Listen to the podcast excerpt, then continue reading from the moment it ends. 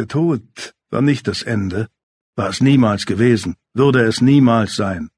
Der Tod war nicht mehr als ein Übergang, ein Zwischenspiel, der Tod als Zwischenspiel. Fast hätte er gelacht, aber sein Lachen war verloren, wie so vieles andere. Er sah auf in die Nacht, in den Himmel, der sich über ihm spannte, dunkler Samt mit Diamanten übersät, so weit, so unendlich, so konstant im raschen Wandel der Zeit. Er ließ den rauen Grabstein vor ihm schrumpfen zu dem, was er tatsächlich war, ein Symbol der Vergänglichkeit, der schale Abglanz eines Menschenlebens auf einen Namen reduziert, in Stein gehauen, mit Blumen geschmückt. Mit einem Finger fuhr er die geschwungenen Buchstaben nach, die Arabesken, spürte die Unebenheiten des Steins.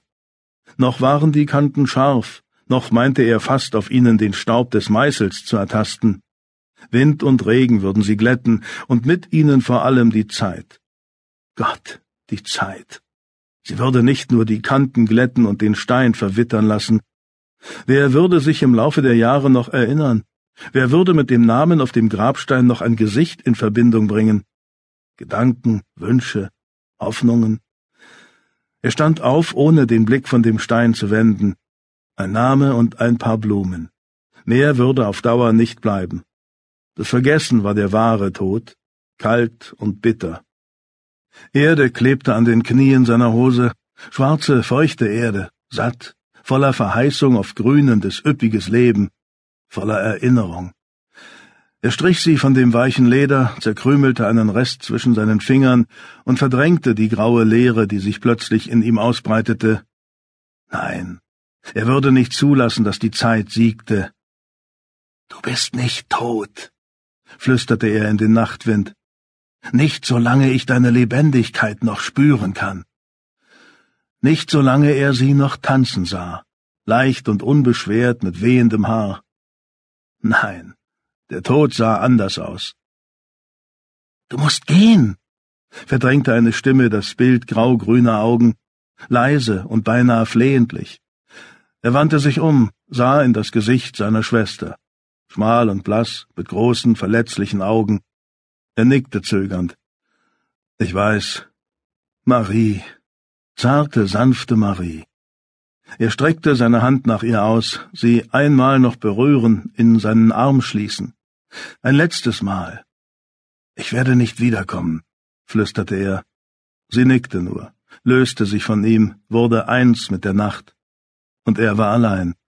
Allein zwischen kalten, schweigenden Steinen, allein mit seinem Leben, seiner Jugend und seinen Erinnerungen.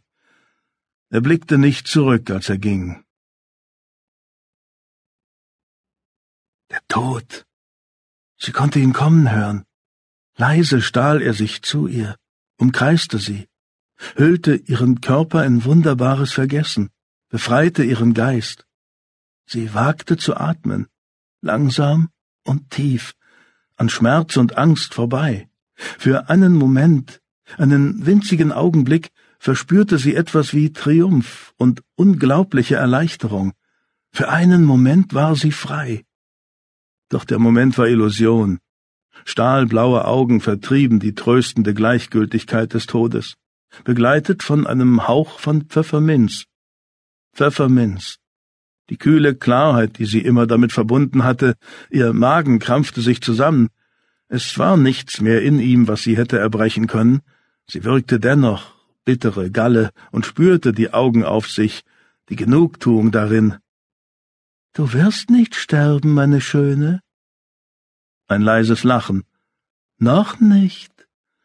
Es war kein böses Lachen, es war leise und beinahe freundlich, geradezu abartig einfühlsam.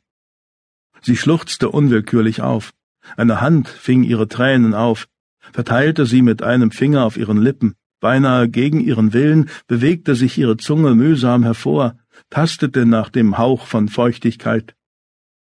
Die Hand glitt hinunter zu ihrem Hals, über ihren Kehlkopf, tanzende Finger, leicht, kaum spürbar. Sie hielt den Atem an, Lippen auf ihrer Wange.